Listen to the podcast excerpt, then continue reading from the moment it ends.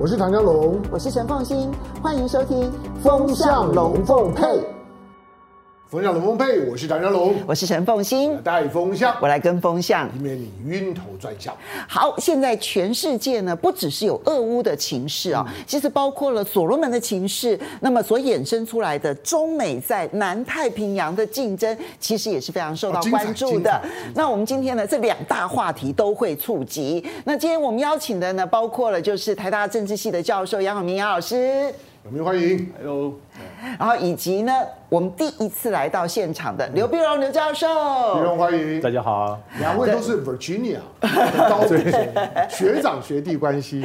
那我哎，等一下，刘碧荣刘老师是国际谈判专家。对对对。所以我们有关于国际谈判的部分，还要特别请教一下刘老师。好，好，首先呢，我们先来从俄乌情势的一个新发展开始说起啊。我们知道说，其实从开战之后呢，马里乌波尔、马利波这个地方呢，一直都是兵家必争之地，嗯、所以呢，俄罗斯在最后的攻击，其实已经剩下亚速钢铁厂了，嗯，而且都在地底下，啊，对对对，地面已经没有了。其实地面上大概已经完全被俄罗斯掌控了，可是就在那个亚速钢铁厂的最后攻击时刻，我们看到呢，乌克兰开始提议说，我们要不要在马利波有一个特别谈判？而且不只是如此哦，那么包括了这联合国的秘书长。那么古古特呃古特雷斯，嗯、他呢开始提议说，我们要跟俄罗斯跟乌克兰的领袖来见面。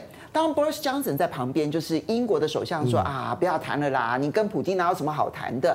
但是联合国秘书长的提议，它背后究竟代表的是什么样的意思？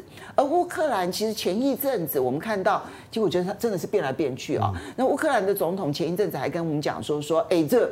战争呢，我们会战到最后一刻。在这之前呢，我们是不考虑谈判的。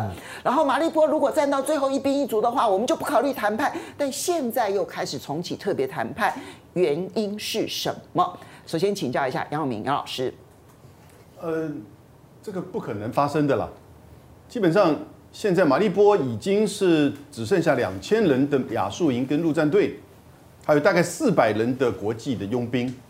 在这个十平方公里，大概六到八层的地下工事里面，做最后的这个坚守。那你看，那个图二十二 M 三已经丢了一点五到三吨的炸弹，炸开了一个九公尺深的这个大洞。嗯，所以九公尺大概可以到三层吧。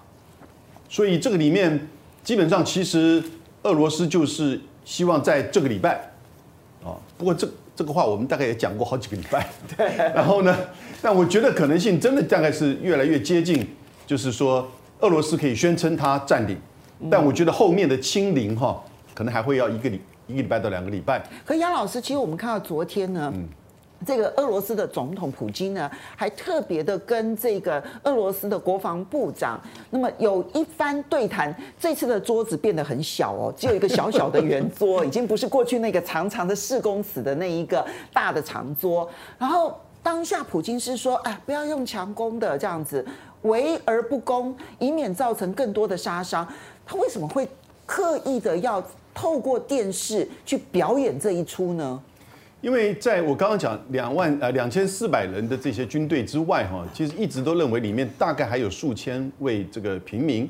我们也看到有二十辆的，就是说巴士在马利波这边经过人道走走廊的这种方式这个疏散。虽然每个男人都要脱衣服检查你是不是有那个刺青哈，就是亚速营的这个刺青，可是也的的确确显现出就是。呃，俄罗斯这个特别普丁就强调，他不是针对俄罗斯人民啊，乌克兰人民。可是，在今年这个时间点，乌克兰或者是联合国秘书长这边所提的，我觉得已经是最后的这个呼吁，只是针对避免马利波被完全的，就是说这个占领。那至于说人道的考量，也许联合国秘书长，我觉得他大概是在法德或者是美国的这个授意之下提这个案子，避免人道考量的因素。但基本上其实是要去延长马利波被占领、继续坚守的时间，因为这个对乌克兰而言呢，是一个等于是坚守的象征。那但是对俄罗斯而言，也是一个就是从三月十一号开始围城到现在呀，对不对？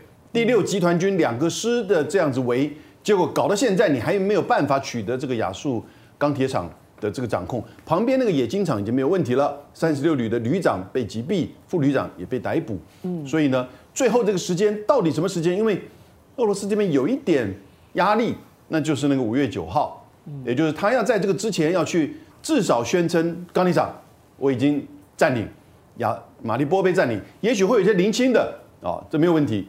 那当然，乌克兰这边会继续的强调说，其实我没有这占领，我们还是在做这种各方面的这种抗争。那这个是一个从开战到现在很具有象征意义的一个重要的城市，曾经的四十万人口，你想想看，我今年我还看到今年年初他做那个国际旅游广告，马利波，很漂亮的城市。我也看到了那一个广告，大家可以去网络上面搜寻一下。马利乌波尔其实在年初的时候还在做旅游广告。其实你看到那个旅游广告的时候，是一个繁荣有活力，然后充满色彩的一个城市。我觉得其实有点不胜唏嘘。是的，所以现在就是说，双方可能就在最后的僵持、挣扎以及最后的要占领的这个阶段，国际当然也这里面一定也会有一些人道的。不管是军人还是人平一般的平民，所以呢，当然会有一些这个声音出来。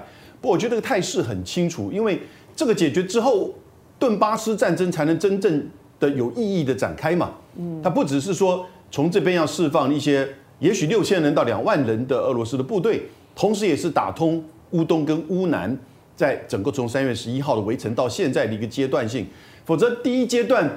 我觉得俄罗斯已经放弃第一阶段的政治目标，那就是要控制乌克兰。你看他从二月二十四号到三月底，但是呢，这是失败的。所以他的第二阶段很快的哈，我觉得他反应很蛮快的，很快的他就转为第二阶段的战略目标是要打这个顿巴斯，控制这个顿巴斯乌东地区。但是呢，这里面有个最硬的骨头。那就是马利波，嗯，那就是他现在的目标。好，所以刘老师你怎么去看待啊？就乌克兰这个时候突然提议要谈判这件事情，可是我们也看到俄罗斯这边呢，就立刻表态说，在我们达到我们的特别军事行动的目标，就是要清理所有北约的军事力量之前，不考虑谈判。所以。乌克兰这边提议谈判，但俄罗斯这边的态度突然之间变得极为强硬。从这件事情，你其实从谈判的角度来看的话，那么乌克兰的目的是什么？而俄罗斯的的反应又是什么？对我们，我们当然先看一下哈。那么，就你之前也有提到说，本来这个泽伦斯基呢是很凶啊，他是说，如果我们在马利波的部队都能被歼灭的话，你把我打光了，我就不跟你谈了。嗯，不跟你谈了。那其实我们在谈判上讲说，哎。本来不是应该弱的人，应该是拜托强者的说，你你不要打不要打不要打，我们来谈嘛。怎么说你快把我打死了？说你若把我人给打光了，如果全数歼灭，我就不跟你谈了，不跟你谈。他的筹码是什么呢？因为他的筹码当然是想说，如果今天乌克兰战争不管怎么样要收场的话，终究还是要谈判嘛。那终究要谈判，你还是需要我需要我乌克兰嘛。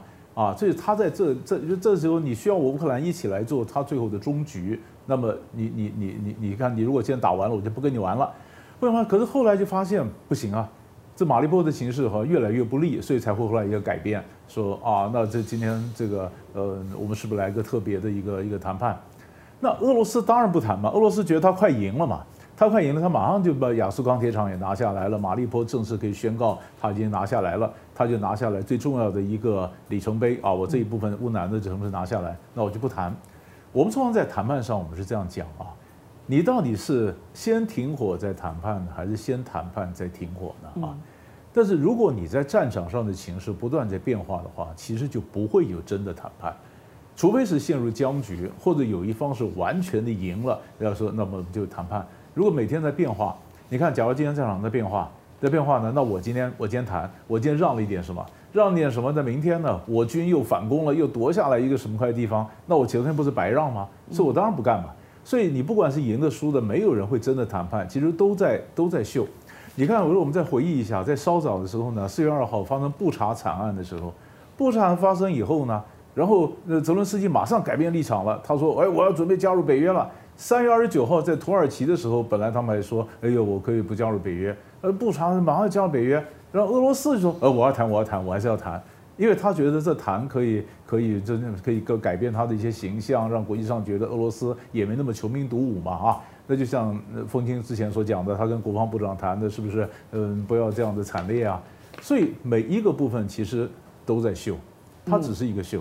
这个秀呢，所以为什么 Boris Johnson 说根本不可能谈嘛？所以老师，你觉得到目前为止，所有要提议谈判这件事情背后本身其实只是一个国际形象的一个秀而已，而并不是真正要回到谈判桌。对，因为时时候还没有到，他要不然就是秀，要不然就是拖延。要不然就是争取为自己争取更多的时间，或者或者让对方稍微松松懈啊，或者国际上或者有更多的什么援助可以来，其实都有他各种不同的目的。你看，像包括我们想想看泽伦斯基讲的话，像美国这边也在讲，美国也承认，就泽伦斯基讲出来跟西方讲的话，都是挑对他有利的话来讲的，都是这样，西方可以有更多的援助。那好大一部分不知道。CNN 前两天才讲说，我们那么多武器卖到就运到乌克兰，那到底乌克兰的武器下落在哪里？是真的运到需要的地方吗？还是中间被人家劫了呢？我们都不知道。那只有乌克兰讲什么，我听什么。所以包括他传的讯息，包括在谈判，其实作秀了，争取时间的部分成分，其实我占的蛮大的。对，其实刘教授刚刚稍微点了一下，就是美国现在内部有开始在检讨说，我们现在援助给乌克兰的这些军事武器到底去了哪里？言下之意是有没有被偷卖？其实他们都不知道，无从查核。我觉得那是里面开始有一些不一样的声音了。但是我们现在回到这些俄罗呃乌克兰提议谈判，而俄罗斯这个时候呢非常强硬，反映的就是马里乌波尔、马利波这个地方确实是一个极为特别的地方，它的重要性是非常高的。而双方要谈跟不谈之间，其实反映的是他们现在在军事战场上面的优势跟劣势。香龙。两个部分了，一个就是说我我觉得大家都太太低估了美国开始在质疑，就是包括 CNN 的报道在质疑，就是说我们给你的军火到底用到哪里去了？对，怎么可能用这么快？呃，当然这听起来是一个很很普通的质疑，但是它有两个含义啊。第一个就是说，你看到美国在过去的历史上面。当他要从一个战场上面撤退的时候，他就是说怀疑，他都从怀疑当地国呢，把他给他的钱跟武器不知道用到哪里去了，就指控你贪腐。我告诉你，都一样哦，真的。不管他从中国战场撤退，从越南战场撤撤退，你会发现他的逻辑一模一样。他最后一波就是说，我之所以不打了，是因为这个政府太烂了，对，根本就不值得我帮他。我越帮他呢，就是说呢，深陷泥泥泥淖，那往往是他要脱困前的准备讯号。嗯，这个呢是你值得观观察的。我我只说从历史上面来看都是一样。那个讯号当出来，尤其 CNN 出来的时候，我认为是他准备开始准备从泥淖当中脱困的讯号。因为美国到现在为止，美国跟英国呢从来都没有释放过任何想要撤退、停战、停火谈判的讯号，都都没有。第二个，我们看看就是说呢，马马里乌波呢，从乌克兰的角度来讲，马里乌波是个孤城，就是他已经完全没有能力去支援到了。就是不管，就算你给他多少的军火，他也没有能力再把军火送到里面去。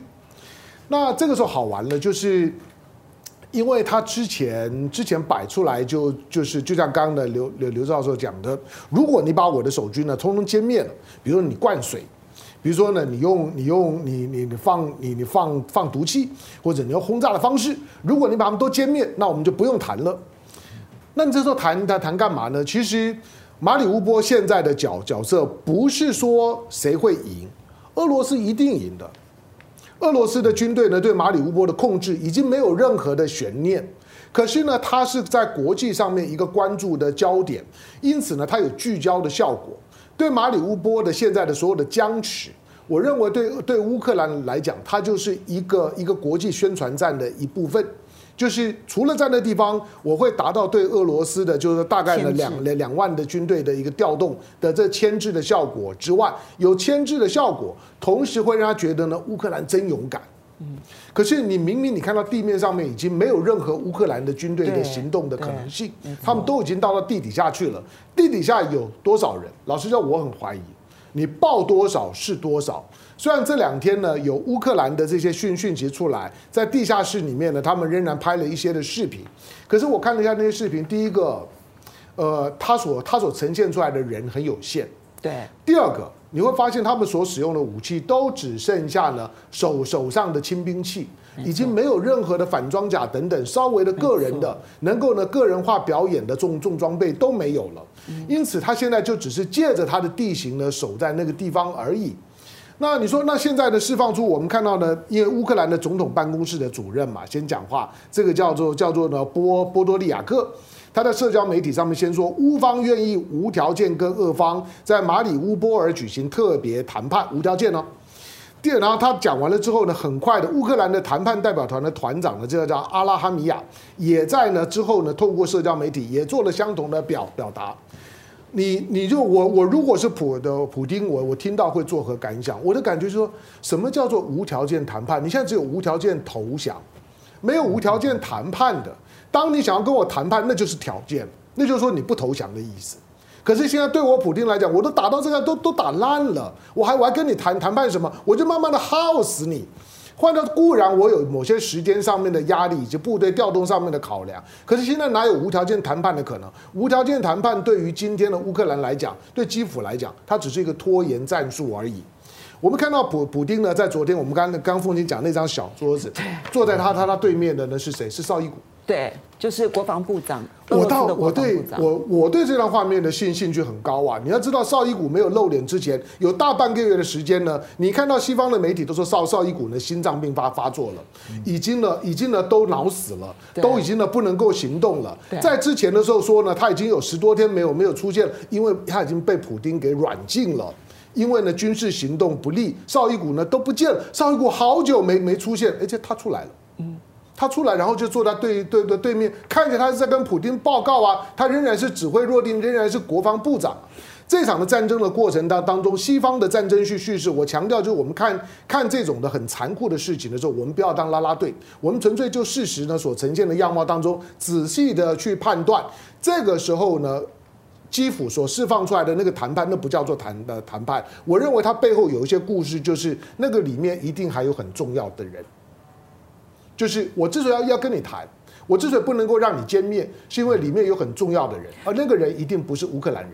好，香龙，所以这就回到，就俄罗斯官员会喊话说，除非。北约的这个军事力量完全在乌克兰的马里乌波尔被歼灭，否则的话根本没有谈的空间。嗯，你指的是说里面其实是有北约的军事力量吗？就是现在高度怀疑，因为他毕毕竟之前呢，他曾经出动了几波的援救计划，要不然你很难解释那些武装直升机进来干嘛。嗯，那几架直升机进来就被他打好玩了吗？因为他根本不可能发发生作作用嘛，进来就是要救人嘛。但是呢，进来呢不断的被击落之后呢又撤走，他干嘛做那个动动作？因为他不是大规模的反攻。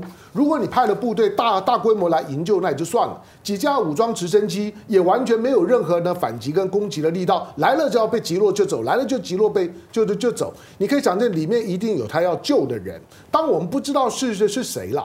但是现在俄罗斯呢，反正就是我不急，我就等等等你，我看你能耗多久。等到你出出动的时候，大家再来盘点为什么你一定要救里面的人。看起来他是要活逮耶。嗯，当然了，对对，俄罗斯来讲，他想要让西方出糗一下了。好，那么可是呢，其实现在的情势呢，除了有战场上的情势之外，国际的动态也非常的有意思。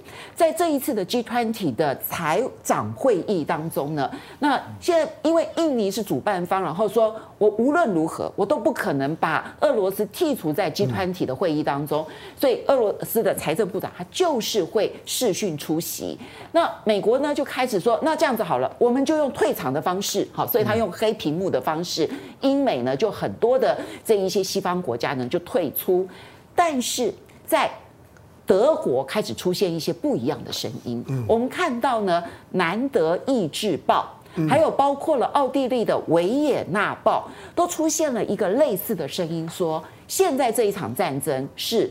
欧洲跟俄罗斯两败俱伤，唯一获利的其实是美国跟中国。现在才发现吗？对，我也觉得很白痴啊。但是德国媒体开始出现，应该说德语媒体，因为包括了奥地利嘛，哈，德语媒体开始出现这样的声音，要如何的来解读？杨老师，也就是他们现在这个短期内，你看到这个已经在第六波跟第七波来自于欧盟的这个制裁哦，把能源的议题。列为最主要的，在美国的压力之下，那德国是希望在年底的时候把对于俄罗斯的油的依赖降到零，那气的依赖呢降百分之二十四，但这要完全断掉，他说要等到二零二四年的暑假，啊，所以这个是纸上的这个规划哈，做得到做不到呢另外一回事，已经使得油价、通膨、经济对人民的生活产生很严重的影响。法国的这个油价一公升已经到了两欧元，在台湾的一倍哦。所以呢，现在来自于人民的这个反弹，这个很自然的啦。嗯，哦，因为当然你看到电视上这种行为的时候，你会觉得说，也许我们牺牲一下，然后呢，这个然后冷冻一下，但是呢，结果这个冲击，这个反弹很强。那大家就会思考说，那这样子的一个战争继续扩大，不只是对于我们的生活，对于欧洲的安全都会产生严重的影响。谁能获利呢？美国卖更多的油给我们，我们更依赖美国的油跟气。然后呢，我们当然也必须要资助更多在乌克兰这个战场上跟他的这个经济的，就是说维持跟重建上面。所以他们会认为说，其实美国可能是获利最高的。那这也是事实啊，因为这就是一个从头到尾。这就是一个从冷战在这个结束之前延续到今天核战略思维下的一个美俄对抗在乌克兰发生的战争。怎么说呢？你看，其实那个时候虽然一九八九都柏林围墙倒塌，一九九一苏联瓦解，但是美国现在学者都普遍的一个认为啊，冷战并没有结束。我们过去都误会了，因为华盛顿还是不断的认为俄罗斯的这个核武器对他是最大的威胁。所以北约东扩一步一步的都认为，其实是要去逼近到这个俄罗斯，最后的这个代理战争的发生，打久打耗打伤，这是俄罗斯才能够真正的让俄罗斯在这个过程当中受损啊。因此呢，维持美国的真正的这个安全。那这个时候，欧洲的角色就很清楚。其实虽然战争代理战争不是发生在他们的土地上，而是在乌克兰，但是呢，整个欧洲的安全却是被。就牵连进去，所以这个战争会短期结束吗？你觉得会在接下来几个礼拜，甚至几个月？我现在越来越认为这个战争会长期化。长期化指的是可能会超过一年、两年，甚至更久哦。过去的战争什么时候这些大国介入的这个战争，尤其自己打的战争，美国也好，俄罗斯到之前的苏联也好，有那种一两年就结束的呢？没有，对不对？那而且这个战争。到底怎么解决这个战争的战略目标啊？其实都不清楚。嗯，那本来是要政治目标是要控制乌克兰，这个去军事化。现在这个战略目标只是要掌握这个顿巴斯。嗯，可是乌克兰现在本来愿意答应中立化，现在根本是要收复失土，而且要把普丁送进这个国际法庭去审判。美国最大的关键从来不讲对话和谈，美国没有中战计划。嗯哦，所以呢，这个战争会持续，好持续，那就会会有很多变化了。杨老师，其实你刚刚提到说，这是第六波制裁当中，因为所有的焦点都放在欧洲对。俄罗斯能源的制裁这件事情上面，嗯，可是这在早期的时候，其实我们看到二月二十四号呢，战争爆发之后，在欧洲的媒体，你几乎很难哦出现这一种，就是说我们欧洲会受重伤啊，然后是中美获利呀这一类的声音，其实，在欧洲媒体是不能出现的，因为一旦出现，就说你姑息养奸，你怎么可以跟俄罗斯站在同一边？但现在。德国德语媒体，不管是南德意志报或者是维也纳报，当然不能讲说他们普遍性的这样的一个声音，可这种声音可以在德国、在奥地利出现，那是他们的一个大反扑吗？你看法？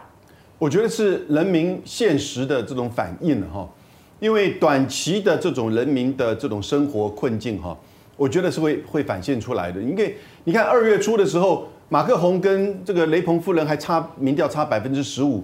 结果到第一阶段投票之前，四月十号只差百分之五。那什么因素造成？就是通膨啊，购买啊，经济嘛，对不对？那雷鹏当然也很聪明的，觉在那个时候即使把自己包装成关心民生、关心能源的。然后你看，现在二月四月二十四就几天之后啊，就是后天了。普遍认为马克宏会连任，但我觉得不会重演二零一七。就是六十六比三十四这样子的这种差距，他一定会可能在百分之十左右，大概十个百分点。大概如果马克宏因此连任，他难道不知道这个讯息吗？嗯，这个讯息并不是说法国人通通都向右向右转，走向极右派。法国人向右转是一个大趋势，是。但他的这一次的第二阶段的选举，我就展现的出来的是，其实我们人民对于这个战争所带来的冲击影响，会有我们的这种界限的。那因此，我觉得哈，四月二十四号之后，马克宏跟肖兹哦，可能就某种程度的会扮演一个再斡旋、再穿梭的这个角色。因为刚好又搭配着五月九号，如果说马里乌波尔被占领，乌东某种程度的这两个省大部分被掌控，而普丁也希望大概就这样子的一个，就是说稳定下来，他可能会谈一个停火，因为这个不会有和谈，因为乌克兰不可能去接受我的领土被占。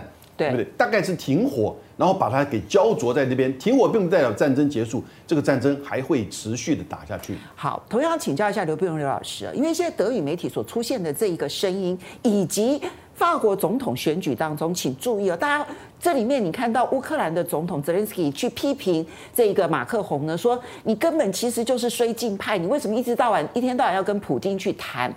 但是马克宏在法国里头已经算得上是距离普京稍微远一点的，因为雷朋还更接近普京，所以法国的选举里头所透露出来的讯息，跟德国的媒体开始出现了不一样的声音。其实这里面回头要去看的是美国、英美，然后呢跟欧洲的法国、德国，其实那一个对于这场战争的看法。其实已经出现了不同的意见了，如何看待？是一点一点不错。这个，所以我们先讲一下。你看这个泽伦斯基啊，泽伦斯基很喜欢骂人啊，呃，东骂西骂，那这个这个不对，好像大家都很欠他哈。但是但是其中一个关键是什么呢？就是他很挫折嘛，因为因为大家都没有按照他的想法去做啊。呃，安理会也没把俄罗斯赶出去了，是没没赶出去。那你其实其实你们看看，就是刚刚风琴讲的，一开始的时候呢。你说战争刚刚爆发的时候，我们大家看到是啊，美国好像就统一了美国跟欧洲之间的立场了啊，立场大家美好美国重呃重新这个整顿了或者团结了这个北约。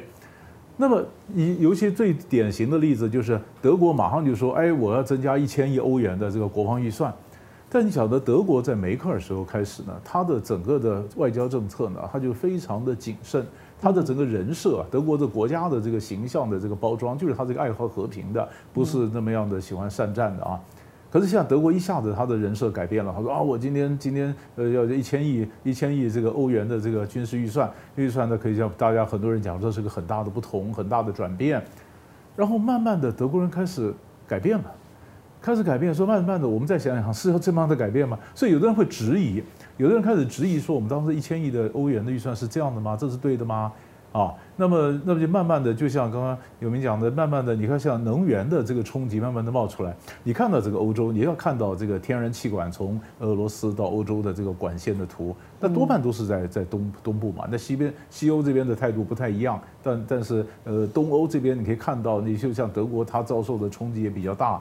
所以当然他会开始有德语的媒体或德国人开始重新想想看，哎，慢着，我们是不是呃重新的思考一下这个态度？那你这个态度完了以后呢？那你说再加上就这个这个法国法国的选举选完之后。就是我我也很同意刚才有明讲的，马克龙他一定会想到他的政策一定改变。马克龙本来就是想说他要战略自主嘛，对，那战略自主本来就是他标榜的。他说他带领欧洲，对不对？他这这梅克尔时代结束了，轮到我了嘛？那轮到我，我要叫求战略自主。战略自主一开始，美国跟美这个呃俄乌战争一打了以后，美国出来一讲，好吧，那我们是支持美国。然后等我选完以后，慢慢的我还是回到我战略战略自主的这个轨道上面。那这时候美国跟欧洲的意见是不是能够同调？所以美国的一些学者就讲说，看起来西方美欧是好像团结在一起，但是他们有一个问题，就是多久，你能够维持多久？美国学者已经在思考这个问题了。那这个多久，我们就看。看看五月以后的到底会撑会多久，这变成一个关键了。所以，香龙其实呢，德国的这一个变化其实蛮值得来观察的。因为刚刚刘教授讲了，其实在这场战争之前，德国的这个国家的设定是绝不涉入战争的，绝不让外界觉得它好像有一点点要沾染战争的这个味道。这当然跟他两次世界大战的历史有很大的关系。这一次战争发生了之后，德国突然之间改变成为一个我要积极的投入军事装备啦等等的。可是问题是，德国内部长期的那一个非战争的和平的这一个设定，你说内部的民众说转就转吗？在战争持续耗久了之后，那个思考可能就会出现不一样的摆荡。而法国的总统大选又可能会是一个关键的转折点，因为如果马克宏竞选连任成功之后，他就没有包袱了，他就不需要再去考虑说法国内部反对跟普京和谈的人要怎么想，他也许就要走他真正的战略自主了。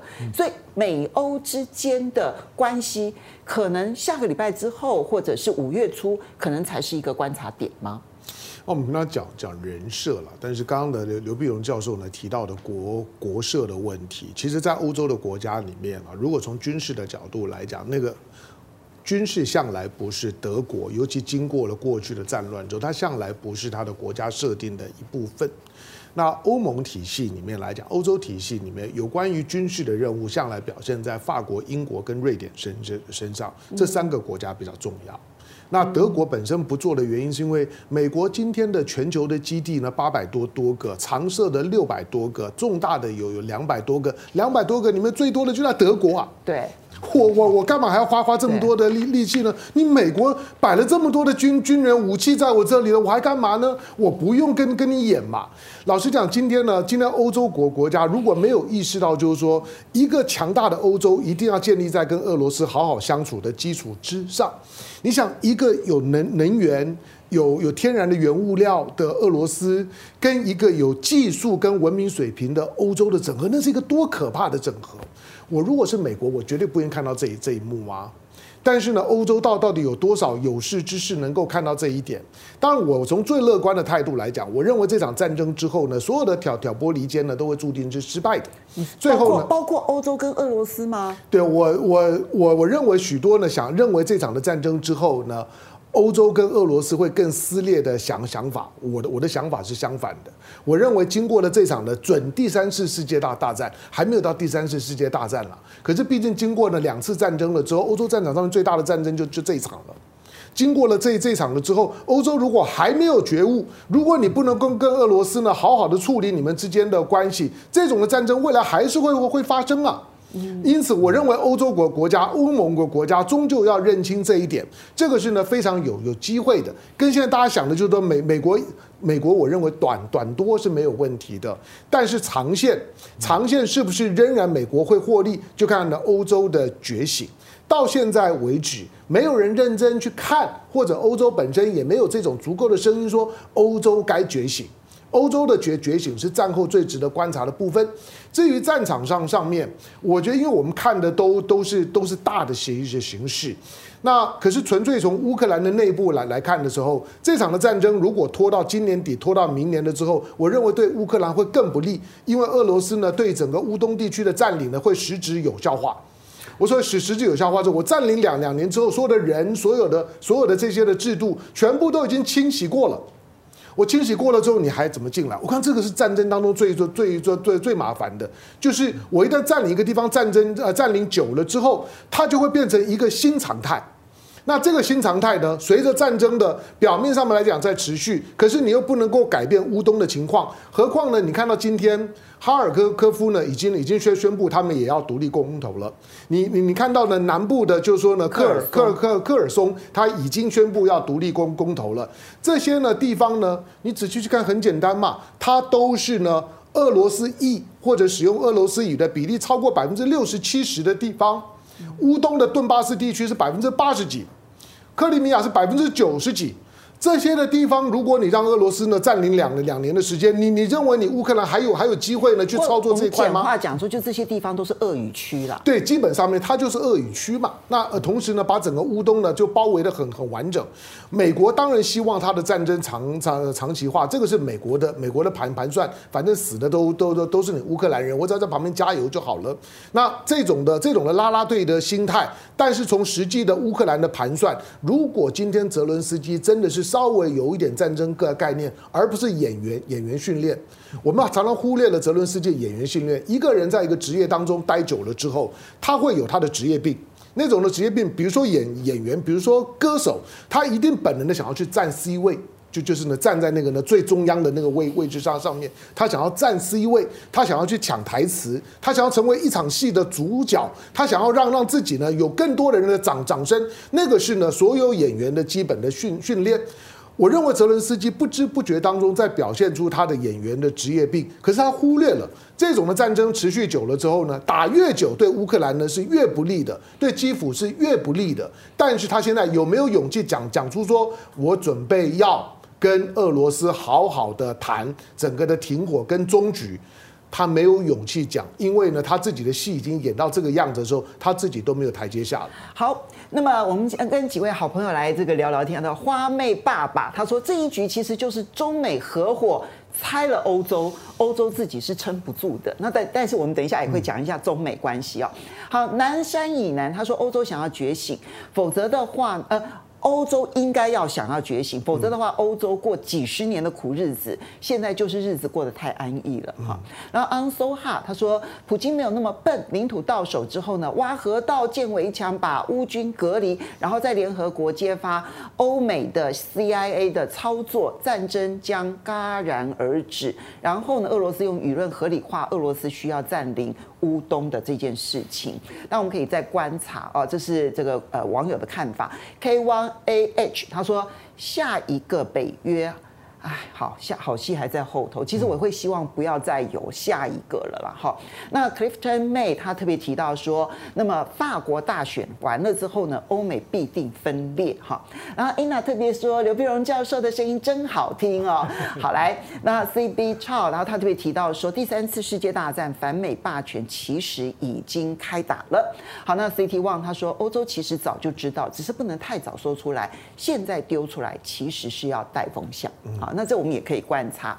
不过我们刚刚提到了，就是德国会觉得说，哎，德部分的德语媒体啦，好，包括了奥地利的部分的德语媒体呢，他们认为其实欧洲啊受伤很重，欧俄都受伤很重，是中美呢获利。但事实上，我觉得美国现在好像看起来已经对准的就是中国大陆。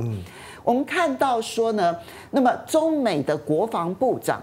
在礼拜三的时候呢，通了一个电话，嗯，其实有一点点不欢而散，看起来双方所释放出来的这个讯息是彼此之间有点各说各话。他们已经有二十一个月没有通话，但我好奇就是说，既然二十一个月没有通电话，这个时候为什么突然需要通电话？你有你有没有注意到，就是说北京怎么样？北京说我们是应约。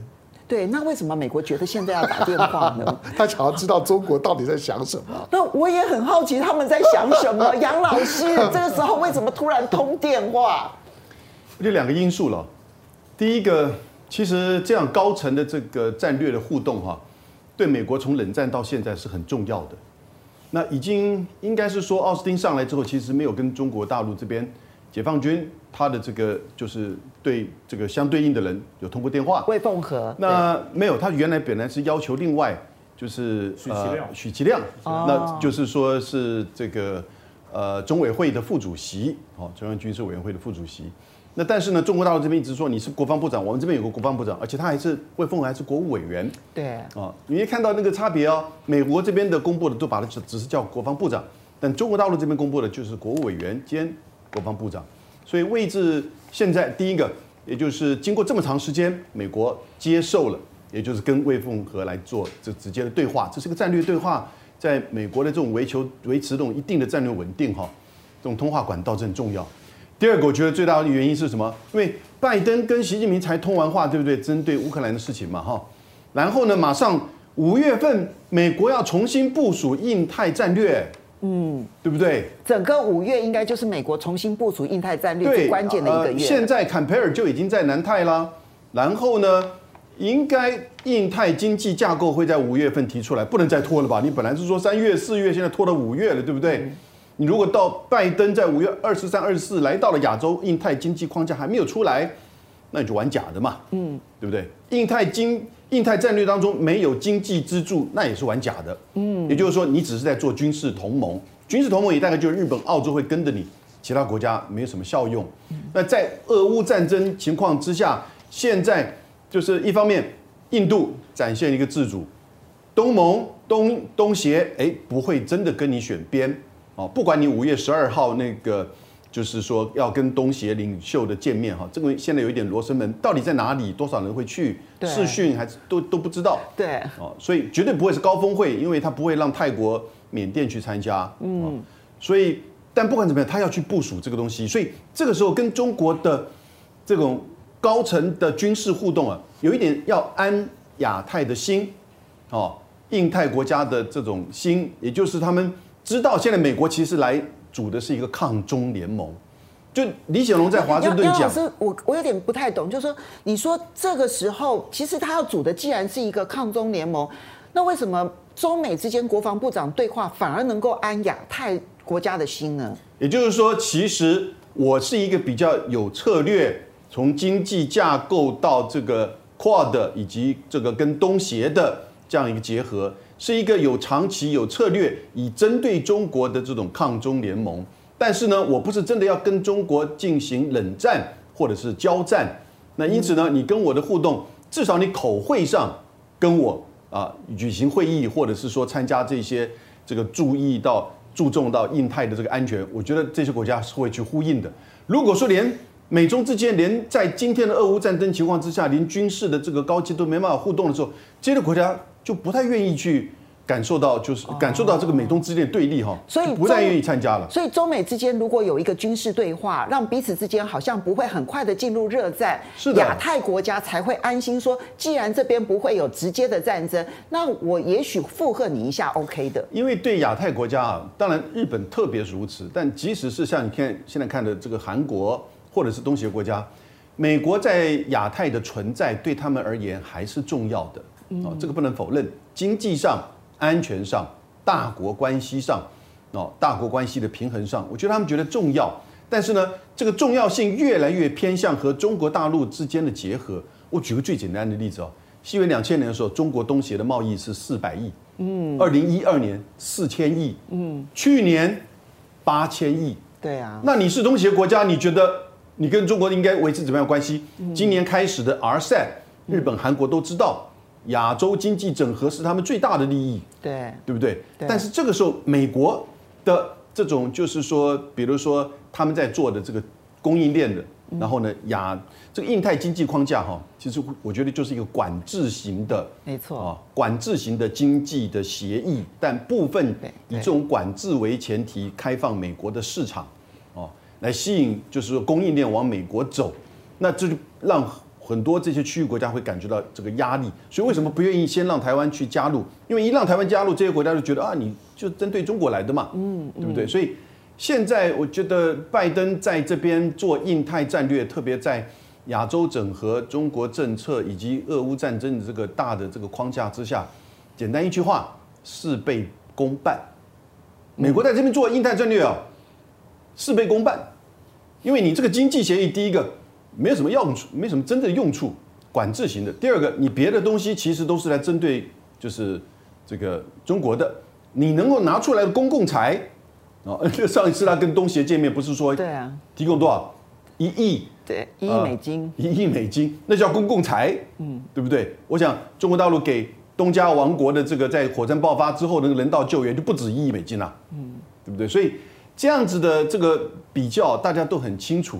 因此我，我我很赞成李显龙讲的一句话：美国这个时候啊，不应该理所当然的把中国放在一个错误的阵营当中，要彻正确的了解亚洲国家的现在的新的互动的关系跟架构。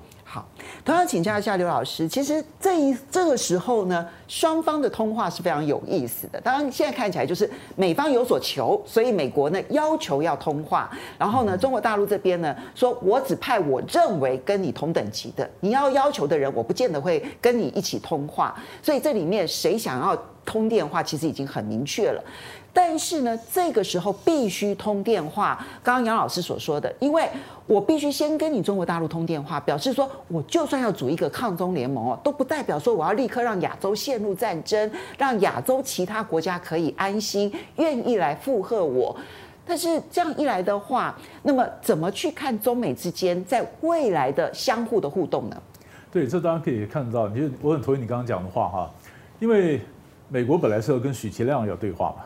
那么他觉得这才是他的同等的位阶。那中国大陆说不是啊，你是国防部长对国防部长嘛，只能到魏凤和，许其亮就不用谈了。不用谈了，后来当然美国让步啊，美国让步，所以美国要谈，美国要谈，美国让步，那美国为什么要谈呢？呃，有明刚刚讲的是一个原因了，就是呃，虽然我这个抗抗中的联盟，我正在正在正在这个拉一个队伍出来去遏制中国大陆，但是我也表示我并不是马上要对抗嘛，我跟中国大陆还是有对话。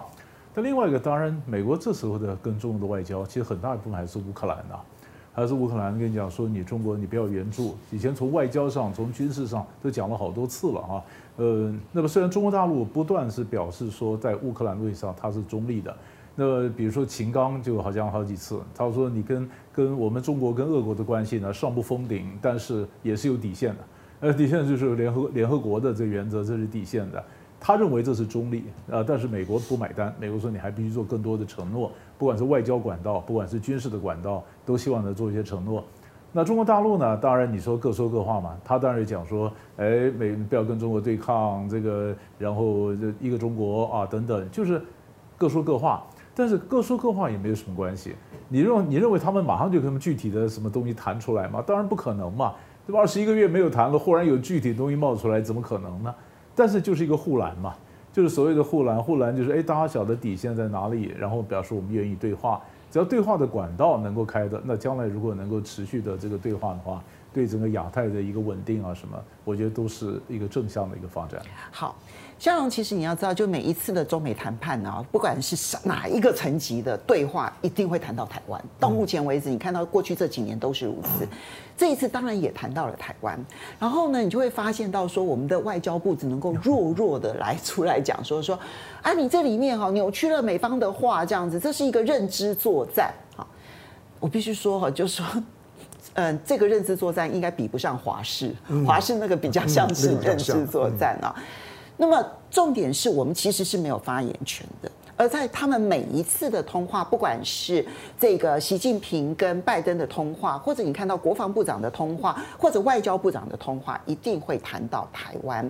那么如何去解读？就是除了有总统层级的通话、外交部长层级的通话，这一次国防部长层级的通话要传递的是什么讯息？看，就是说，呃，因为因为因为今年。国国际政治动荡的非常厉害嘛，那也每个人也都知道，乌克兰后面是就是美国了，英国。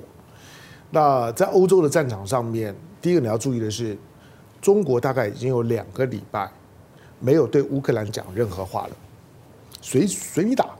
两个礼拜之前呢，还有很多人呢，包括乌乌克兰的外长都要跟王毅通个电话，说你要不要调调调停啊？中国每隔一阵子呢就要讲个话，说劝和啊，大家是不是可以可以说？你发现两两个礼拜中国都不讲话了。哎，这两个礼拜不说话，也可能是外国媒体根本就不去问了。而不完全，就就是说那个那个呢，其实如果我我真的要问大哥，而是而是中中方知道，就是说根本呢就不重要。何况呢，中方现在也有个很好的理由，就是我内部的疫情很严重。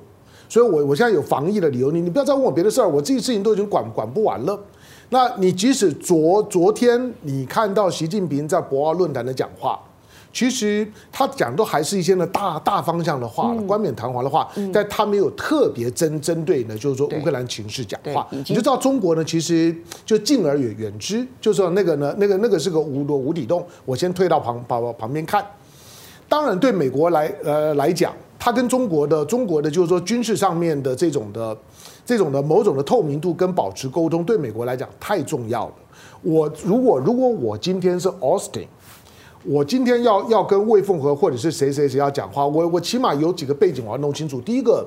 我下下个月我我就要 AUKUS 的峰峰峰会就要就就要开了。对啊，我 AUKUS 跟干嘛？我 AUKUS 不就是反反反中吗？就是啊。我我主要出来摸摸底，就是说你你中国的看法是是什么？第二个，我一定想要知道一下，哎，你你你到底跟所罗门在在在干嘛？你你你你你干嘛跟所罗门搞这种关关系，搞到后门去，搞得我们都很紧张啊！我跟你通话的时候，Kurt Campbell 都要都都都要去，大家紧张的要死。你我总要弄清楚一下，你到底想干嘛？第三个，台湾的问题当然是必谈的，但是你会发现，最少曝光的内容来来来看，北京的态态度跟之前习近平和拜登通话态度没有什么差别，就是呢那个呢是没得好谈的。可是我觉得还有一些细节的部分呢是。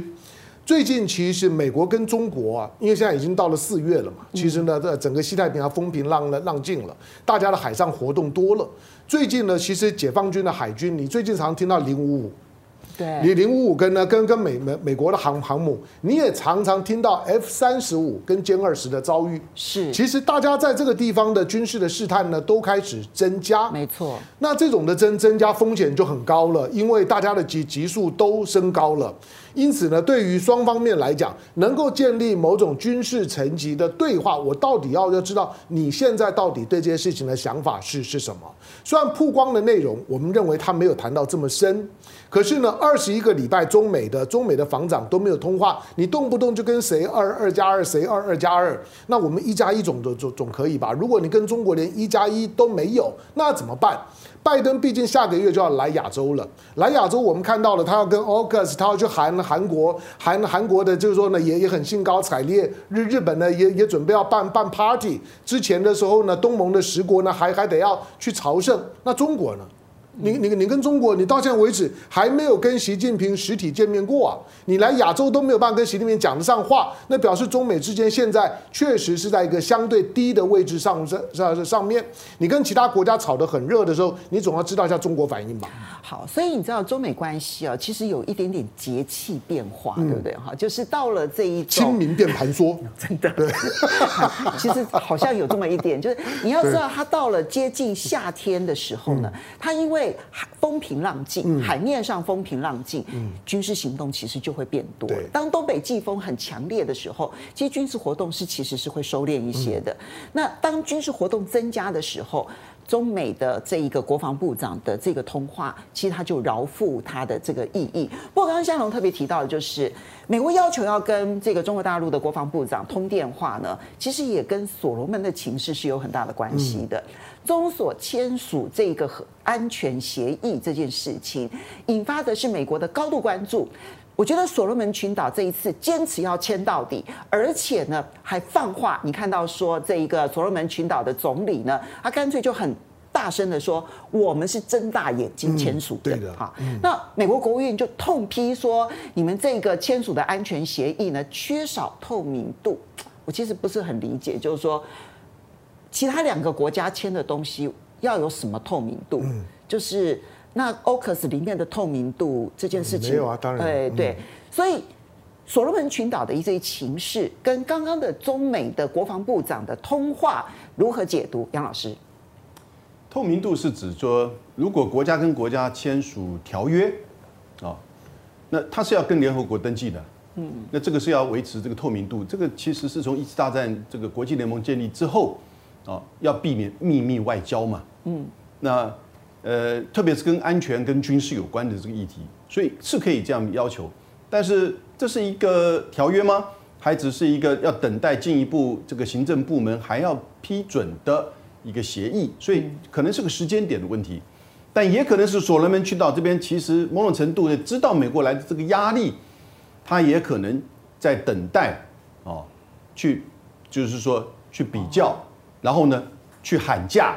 以及美国这边的筹码是什么？我觉得这个总理现在很清楚了，他这了趁趁铁妥了心了，铁了心了。他说，因为其实一九九九年开始哦，所罗群所罗门群岛这个大岛跟另外那个第二的大岛叫马拉塔岛，嗯，就有这个种族冲突。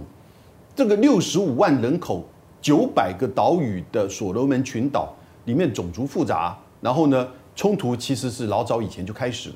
以前我们两岸在这边的外交关系啊，他们就懂得在中间去获利。现在我觉得这个总理一方面是因为去年年底的那个暴动，对，那个就是马拉塔岛这边的这这个示威抗议，还造成部分中国城的人的伤亡。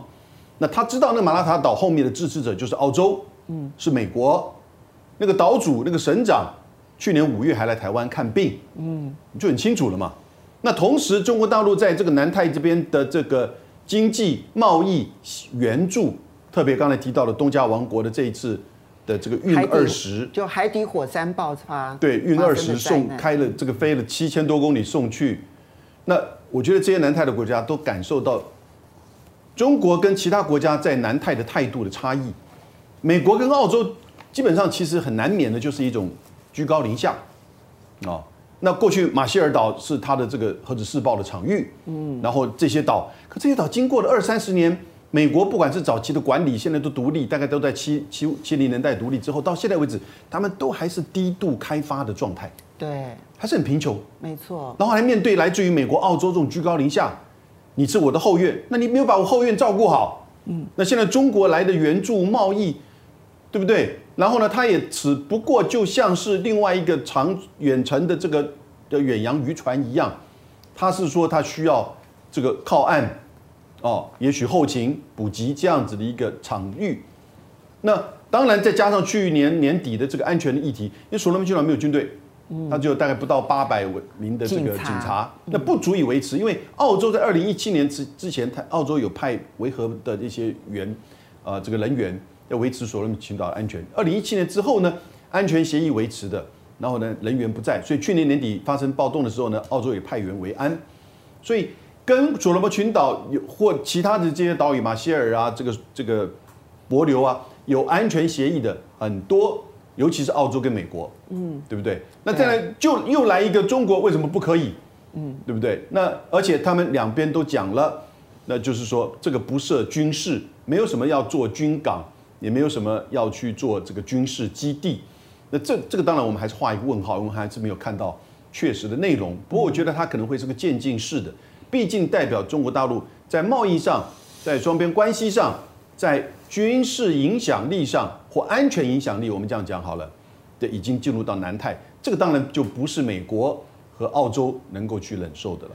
不管这一次的安全协议到最后如果公开了，然后你看到它在军事色彩上面到底琢磨多少，但是对于美国或者是澳洲而言，就是你的手已经伸到了南太平洋，光是这一个争夺战，请教一下刘教授，中中所之间的安全协议所产生的新的中美角力新战场。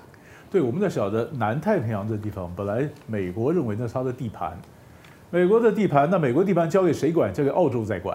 那澳洲呢？其实，在八零年代，上世纪八零年代后来就跟日本一起管，所以当时叫日澳纵轴啊，日本跟澳洲的纵轴。然后南太平洋这一关，就他们永远把这个南太平洋这边留在美国的势力范围里面，视为理所当然。因为视为理所当然，所以他没有用心啊，没有用心，包括他的环保的问题啊，他的经济发展的问题啊，啊，就像永明刚刚讲的居高临下的这个心态啊。所以，像南太平洋这些国家，不管是斐济啊、所罗门呐，他们老早就想引进另外一个强权来平衡一下澳洲的影响力。那这时候，中国大陆它“一带一路”刚好也有一次是到南太平洋嘛。那中国大陆也有心要来发展。那这些当地国家说：“我刚好也引进中国的势力，让你们这些国家不要视为理所当然。”所以你看，去年去年年底的这个所罗门那个暴动，中国大陆有派警察去啊。你说这个俄呃这个呃奥纽啊什么，他们一个联合的警察部队一看一看到中国的警察部队来，他们就走了嘛。所以在这里面你可以看得到，在这整个的情况下，呃一拍即合啊，当地也需要一个平衡的势力，然后中国势力来，然后美国他们才忽然紧紧张。所以你看，在美国在这个所罗门的这个大使馆，他今年今年才设立大使馆呢。对啊，准备重开了。才说对，以前根本就没有太重视这块地方嘛。你说坎贝尔他们这些哇，这赶快跑到呃斐济啊，今天说到巴纽啊，到所罗门，啊如果没有说这样的一个安全协定，他们也不会这么紧张这个跑去，对不对？那你所以你说这些所罗门群岛就讲说，我们是主权国家，我们可以决定我们要跟谁建交嘛，你们不要这个也骂我，那个也骂我。那当然，你说我们从旁观第三第三者的角度来看呢，中国势力怎么进来？当然这边美国觉得紧张，这会变成一个新的一个摩擦点。那么这是这是值得关注的一个现象。好，香蓉，其实我觉得有点有趣哦。过去呢，其实在讲到南太平洋的这一个美国式的管理，它是刚刚刘老师讲日澳联合去管理这个地方，其实它少了一个台湾。其实过去呢，用台湾的经济呢来作为一个杠杆哦，来去管理南太平洋，其实这也是美国重要的一个策略。但是你就会发现说，现在不是两岸去争夺南太平洋群岛的这个建交区建交的这一个事情了。现在已经完全把台湾排除在外了，而是中美直接要来争夺这个地方的一个区域的发展了。所以这个新的发展，其实你要从后面来看的话，对台湾其实有另外一种启发呢。其实我我现在已经不太关心所罗门，因为因为这次 Kurt Campbell 啊，Kurt Campbell 到到南太啊，他不止所罗门，他还去斐济，他还去新几内亚、纽纽几内亚，那这两个国家更有意思。对，，，，，，，，，，，，，，，，，，，，，，，，，，，，，，，，，，，，，，，，，，，，，，，，，，，，，，，，，，，，，，，，，，，，，，，，，，，，，，，，，，，，，，，，，，，，，，，，，，，，，，，，，，，，，，，，，，，，，，，，，，，，，，，，，，，，，，，，，，，，，，，，，，，，，，，，，，，，，，，，呃，今天中国在这地方的影响力啊，我我觉得所所罗门的这个安全协议，只是中国过去十年耕耘的封关之作。我说封关就是说，啊、他都都不要装，早晚有有有一天，中国的军舰一定会靠在所所罗门的港口上面，早晚。就是美国的，其实之所以不相信，就你们签的安全协议，我就算拿出来给你看了，你也不会相相相信我，你一定会相信底下还有还有暗盘。那中国如果需要去经营所所罗门经营的南太密克罗尼西亚的这这一块，中国一定要在太平洋的中心位置有一个它可以最少做军事补给的。不要说当当基地了，做军事补给那个是早晚的问题。美国跟澳洲懂不懂？当然懂啊。日本懂不懂？当然懂啊。你早晚是要是要过来的。安全协议只是一个初阶的阶段，中国一定会进来，解放军一定会出现在那个地方。所以不只是经贸，军事是迟早。当然，那我为什么说十年？你知道习近平上上台上台之后，他隔一年他就去南泰了，大家都都忘了吗？二零一四年，他二零一四年的时候，他已经到了斐济。嗯，这这次 Kirk Campbell 为什么去斐济？我看到斐斐济这十年没有一年是乖过的。斐济，美国对斐济头痛的不得了，因为在南太那个那个那个地方，如果说呢，澳洲是一个相对大，因为它太大了嘛，其他岛国像像几块石头摆在外外面。可是呢，如果把澳洲拿掉了之后呢，在当地拥有比较强大军事力量的是斐济。嗯，斐济呢就没有一天听话听话过。斐济呢，反正呢，美国对斐济呢也很不爽，斐济呢对美国也很很不爽。大家可能也忘了，二零二零年。台湾呢，在在在斐济呢那个地方还有还有个办事处，办国庆纪念酒会的时候呢，结结果呢，大陆的大大陆的两个呢两两个工作人员进来说，这个地方呢你怎么可以办办这些活活活动？发生了冲突，可能他忘了回去找的找新闻，台湾在当地的工作人员被打伤了，是打伤了之后呢，他就台湾当然很气啊，你怎么可以可以可以这样打我？可是斐斐济基本上面就是没有把台湾当一回当一回事儿。你还你还记得巴纽吧？巴巴纽，你说呢？你说的在两岸之间，你只要回头去看黄志芳当年的巴纽案，陈水扁时候被欺骗的那一个建交。我告诉你，这这这两个国家比所罗门更有意思多了。换句话说，今天呢，你看到的所所罗门，只不过是呢，从二零一四年，二零一四年习近平到的时候，到斐济的时候，是把八国的领领了领袖找来啊。就是呢，在那地方，最后他离开的时候呢，丢了一千万的美呃美金，就是呢给斐济说感谢。那这这算是呢中国呢给你的 service。中国在那个地方的经营不是现在才开始，不是所罗门才才开始。我们看到所罗门二零一九年建交的时候，那是前面已经铺陈了非常非常久了。所以今天呢，中国其实长远来讲，它在十年的过程当中，它一定要深入到太平洋这件事情。我觉得那个是早晚的问题了，就是说，就是说眼眼前的这些的过场戏，Car Campbell 来，大家都认为他就是为了所罗门，没有没有没有错，因为呢，因为在 Car Campbell 来来之前的时候，二十九年你都没有大使啊。同样的，今年的二月份的时候，你有没有看到布林肯也到了斐吧斐济啊？是，是布林肯今年到斐济的时候，把十八国的这个领袖的视视讯峰会，他干嘛来？美国的国务卿三十七年没有来过啊。